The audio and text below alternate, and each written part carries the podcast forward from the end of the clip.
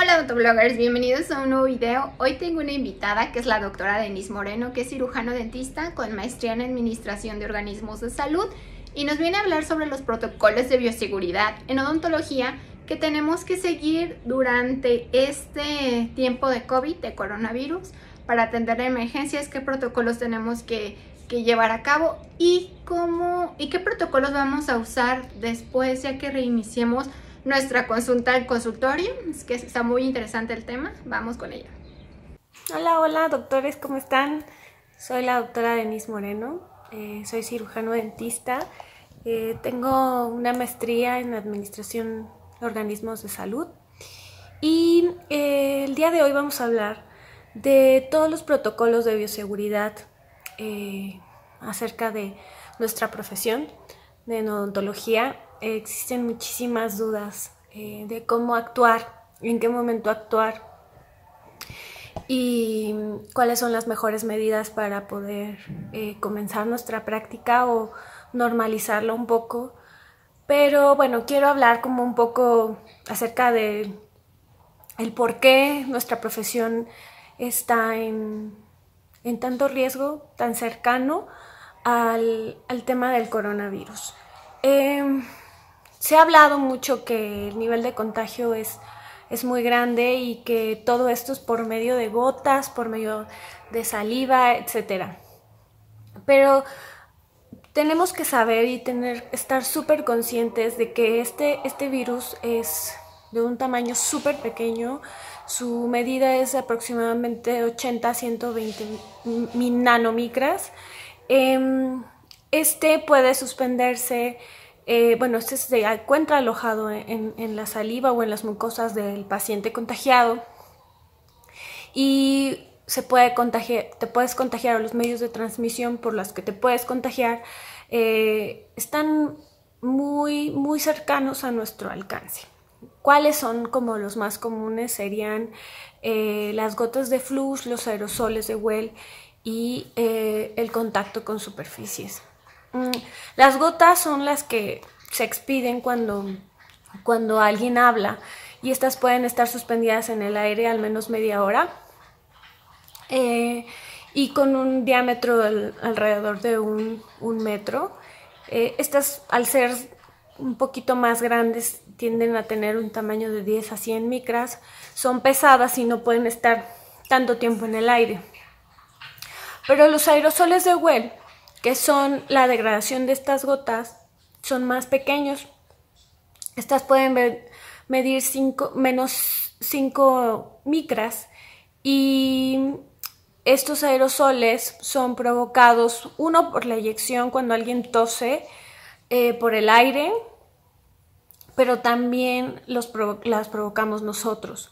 Cuando estamos ocupando los instrumentos rotatorios, bueno, pues lo que hacemos es como una degradación de saliva y estos aerosoles o estas gotas se degradan en aerosoles y pueden suspenderse en el aire. Se dice que estos aerosoles pueden permanecer algunas horas en el ambiente y pueden estar alrededor al menos de 3 metros de diámetro, obviamente dependiendo del aire. Estas gotas se pueden quedar en las superficies y también puede haber un contagio eh, directo con estas gotas.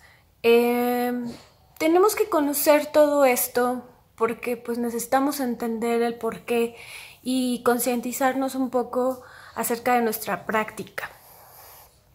Existen en varios países muchos protocolos de cómo actuar como dentistas eh, existe mucha controversia de qué es la, cuáles son las cosas ideales que debemos de hacer y yo me di la tarea como de revisar como todos estos protocolos. Primero que nada, lo más importante de todo esto, los protocolos que le sirven a una clínica grande no van a ser los mismos protocolos que le sirvan a una clínica pequeña donde no haya tanto personal. Sin embargo, lo que tenemos que evaluar en todos, en todos los protocolos que llevemos a cabo en nuestra práctica privada es los momentos, los momentos que vamos, tener como que más conciencia de los momentos que vamos a llevar a cabo para la atención de nuestros pacientes. Primero que nada, bueno, ahora este, en México podemos ver urgencias y tenemos que estar ya preparados al día de hoy. Si, si nosotros estamos viendo urgencias, tenemos que tener todo lo necesario o todos los protocolos para poder realizar estas urgencias.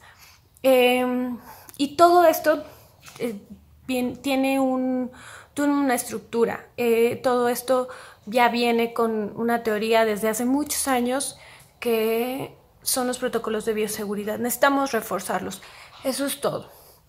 Primero que nada, número uno, eh, tenemos que tener todas nuestras inmunizaciones. Em, nosotros como profesionales debemos de tener ciertas vacunas para poder atender a pacientes potencialmente infecciosos. Algunas, algunas enfermedades pueden, este, contaminarnos por medio de aerosoles, no solamente el coronavirus, eh, los aeros o por vía aérea, los aerosoles que se pueden generar cuando atendemos a algún paciente de influenza, de sarampión, de varicela, etc. Entonces, eh, bueno, las inmunizaciones que debemos de tener sí o sí son todas las de hepatitis. Hay unas que son tres dosis de 0, 1 y 6 meses y refuerzos cada vez que estemos en contacto. La influenza que es anual en periodos de invierno, la triple viral. Eh, ahorita tenemos un brote de sarampión en, en México, necesitamos tener un refuerzo, la varicela el tétanos. Eh, ¿Cómo vamos a mejorar nuestros protocolos? Bueno, pues lo principal, debemos hacerle un cuestionario previo a nuestros pacientes. Necesitamos preguntarle cosas súper específicas acerca de si han estado en confinamiento, si han estado en contacto con algún paciente confirmado de COVID. Em, eh, otra pregunta es si ha tenido fiebre o ha presentado alguna fiebre reciente o en los últimos cinco días. Dato importante, necesitamos tomarle sí o sí eh, la, temperatura al paciente cuando esté en la sala de espera, antes de que lo pasemos. Otra cosa importante, eh, en, en, el cuestionario debe de venir si si estuvo en algún evento público. Todo esto lo tenemos que adaptar en un cuestionario y anexarlo a nuestra historia clínica. Esto será muy importante porque podemos colocar ahí cuestionario durante la pandemia y esto también le, le dará seguridad al paciente y te dará seguridad a ti como dentista para poder atender al paciente.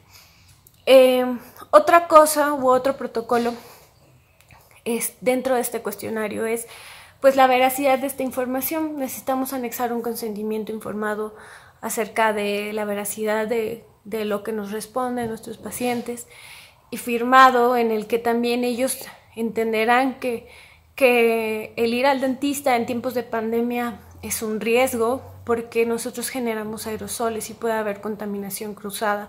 Eso también lo tienes que saber, lo tienen que saber ellos y así Así ellos evaluarán si realmente acuden a una, cita urgente o, su, o si, su tratamiento ellos lo consideran urgente. Cuando nosotros vayamos a atender a estos pacientes, necesitamos enviarle un protocolo previo. Necesitamos darle a conocer em, este, este tipo de información al paciente diciéndole que se les hará un cuestionario, diciéndoles que se les dará un consentimiento informado, diciéndoles también que necesitaremos de su apoyo, que cuando llegue al consultorio deberá lavarse las manos. También decirles que se les tomará la temperatura, em, que nos verán vestidos diferentes. Esto es muy, muy importante. Ellos tienen que saber que los protocolos se, se van a llevar a cabo con todos los pacientes, no solamente con ellos en algunas ocasiones ellos pueden llegar a sentirse como extrañados de estas nuevas medidas. debemos de poder conocer eh, muy bien la historia clínica de nuestro paciente, evaluar que el paciente si es potencialmente este, infeccioso, evaluar si, si em, si no llevó las medidas de confinamiento y también evaluar si la atención se le podrá dar. Eh, otra de las cosas que tenemos que tener en cuenta cuando iniciemos nuestras actividades es que mm, necesitamos conocer bien la historia clínica. ¿Cuáles son los pacientes más susceptibles? Los más susceptibles van a ser los pacientes diabéticos, hipertensos, los pacientes que tengan eh, algún problema eh, respiratorio, asmáticos, esto incluye a los niños y a los adultos. Em, todo ello vamos a tenerlo súper clasificado y con ello vamos a poder em, organizar bien nuestras consultas. Lo que yo les recomiendo bajo los protocolos eh, adecuados que recomiendan muchos organismos de salud es em, organizar nuestros pacientes por grupos. Primero el grupo 1, que son los pacientes vulnerables, los cuales no queremos que estén en riesgo, eh, atenderlos a ciertas horas. Y posteriormente, clasificar a los pacientes que pueden ser generadores, bueno, de tratamientos generadores de aerosoles, o se le llama generador de gotas, y clasificarlos en un grupo diferente. Entonces, en una parte atendemos a los pacientes vulnerables y tratamientos en donde no generemos aerosoles y en otro grupo, tal vez puede ser por la tarde, em, clasificamos a los pacientes que vayamos a generar aerosoles. De esa forma vamos a poder controlar mejor el flujo de la consulta, tanto en el tema de insumos y de protección personal y también de de evitar contaminaciones cruzadas.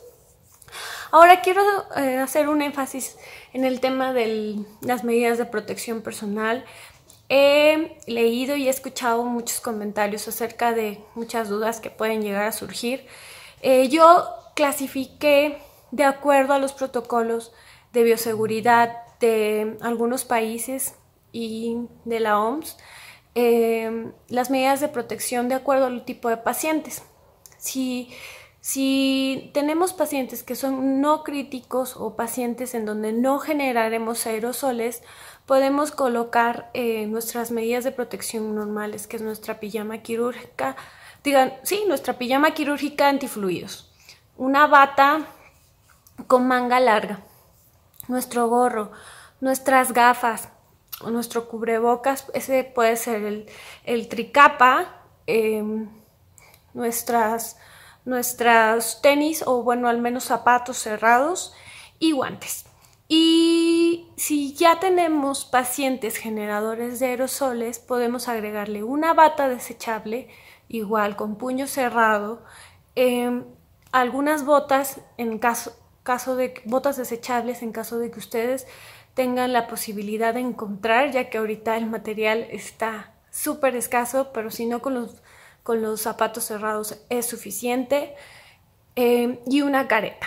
Entonces le agregamos a estas medidas de protección la bata desechable y la careta. Esto con el objetivo de que eh, si estamos atendiendo o vamos a atender pacientes generadores de fluidos, bueno, pues esto se puedan repeler y se pueda desechar. Y ya cuando en algunas ocasiones eh, nos toque atender a algún paciente confirmado por, con COVID-19, necesitaremos tener a la mano nuestras medidas de protección reforzadas. ¿Y estos cuáles son? Nuestra mascarilla KN95, eh, el gorro preferentemente tendría que ser desechable. La bata desechable tiene que ser con grado médico, eso quiere decir que el grosor debe de ser mucho mayor. Y ahí sí también se agregarían las botas, obviamente con todo lo anterior que ya mencioné.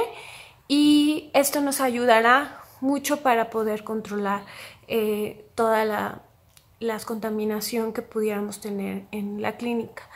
Em, necesitamos reforzar nuestros, nuestras medidas de desinfección y esterilización. En la desinfección tenemos que desinfectar con cada un del flujo de los pacientes, después de, atenderlos, antes de atender también, cuando iniciemos nuestra jornada. Em, Nuestra esterilización debemos de controlarla mejor con indicadores químicos y con indicadores biológicos. Los indicadores químicos se colocan en cada carga y debemos de tener una bitácora de control y con los indicadores biológicos necesitamos hacer esta, esta prueba con el, con el esterilizador al menos cada mes. Bueno, algunos recomiendan que cada dos meses, pero creo que en esta ocasión, en estos tiempos de pandemia, los dentistas vamos a estar eh, principal observancia porque los ministerios de salud, secretarias de salud, etcétera, van a estar muy al pendiente de cómo llevemos nuestros procesos y nuestros protocolos cuando iniciemos nuestra consulta regular. Otra cosa que, quiero mencionar es el tema de, de nuestros insumos. Eh, nosotros estamos súper acostumbrados a planear de acuerdo al tipo de pacientes que tenemos. No hay nada más que hacer, más que planear muy bien nuestras agendas, eh, clasificar muy bien a los pacientes, que esto es algo que tal vez no hacíamos por tipo de gotas, esto era para nosotros pues, raro, a lo mejor los, en ocasiones los podemos clasificar por, por procedimiento, preventivo este, o tratamiento de especialidades. En esta ocasión necesitamos clasificar a los pacientes por críticos o semicríticos. Esto nos ayudará muchísimo para planear nuestros insumos, así como planeamos cuando ya no tenemos resinas o cuando ya no tenemos eyectores o todo el tema desechable. Bueno, tenemos que agregar como un kit de protección personal en el que tengamos clasificado el tipo de pacientes. Si nosotros realizamos una buena planeación de nuestra agenda, podremos saber al menos, por ejemplo, cuánto material vamos a necesitar eh, a la semana por tipo de paciente. Eso nos ayudará muchísimo para poder controlar los insumos y no caer en el pánico de comprar de más, comprar cosas que tal vez no vayamos a ocupar y lo más importante, tenemos que comprar inteligentemente. Eh, ahorita ya hay mucho desabasto de insumos y necesitamos eh, pues apoyarnos entre todos para poder mejorar eh, nuestro abastecimiento en, en, los temas de protección personal. Entonces, debemos de cuidar muchísimo también ahorita nuestros recursos y lo más importante de todo es con todo esto tener que darle seguridad a los pacientes. Demos comunicados, demos, eh, compartamos información, eh, compartamos nuestra responsabilidad de que, de que estamos a favor de que se queden en casa el tiempo que se tengan que quedar. Muchos países están siendo nuestro, nuestro reflejo. Ahorita ya muchos están normalizando la actividad, están teniendo protocolos de inicio eh, algunos dentistas están manifestando por falta de insumos, pero nosotros ahora en Latinoamérica podemos estar a tiempo aún de planear, planear este tipo de caos que pudiera generarse por falta de insumos. Si nosotros planeamos, podemos tener eh, muy bien especificado nuestros kits de tratamiento. Entonces, em, pues nada, es, esta es la, información que, que, yo les comparto. Si tuvieran alguna duda, les paso mi, mi, correo, mis redes sociales y lo que necesiten estoy, estoy con ustedes. Muchísimas gracias. Muchísimas gracias a la doctora por darnos esta plática tan interesante que nos va a servir a todos como odontólogos, como especialistas que tenemos contacto con pacientes. Así es que siempre hay que seguir los protocolos de bioseguridad, que siempre hemos seguido, solo reforzarlos, cuidarnos mucho, cuidarnos, cuidarnos nosotros, cuidar a nuestras familias y a nuestros pacientes. Si es que cualquier cosa, los pueden contactar a la doctora en sus redes sociales y no olviden suscribirse aquí al canal y darle like, que en esta cuarentena vienen muchos invitados increíbles con temas súper interesantes. Así es que no olviden suscribirse darle like, activar la campanita y nos vemos hasta el próximo video. Bye.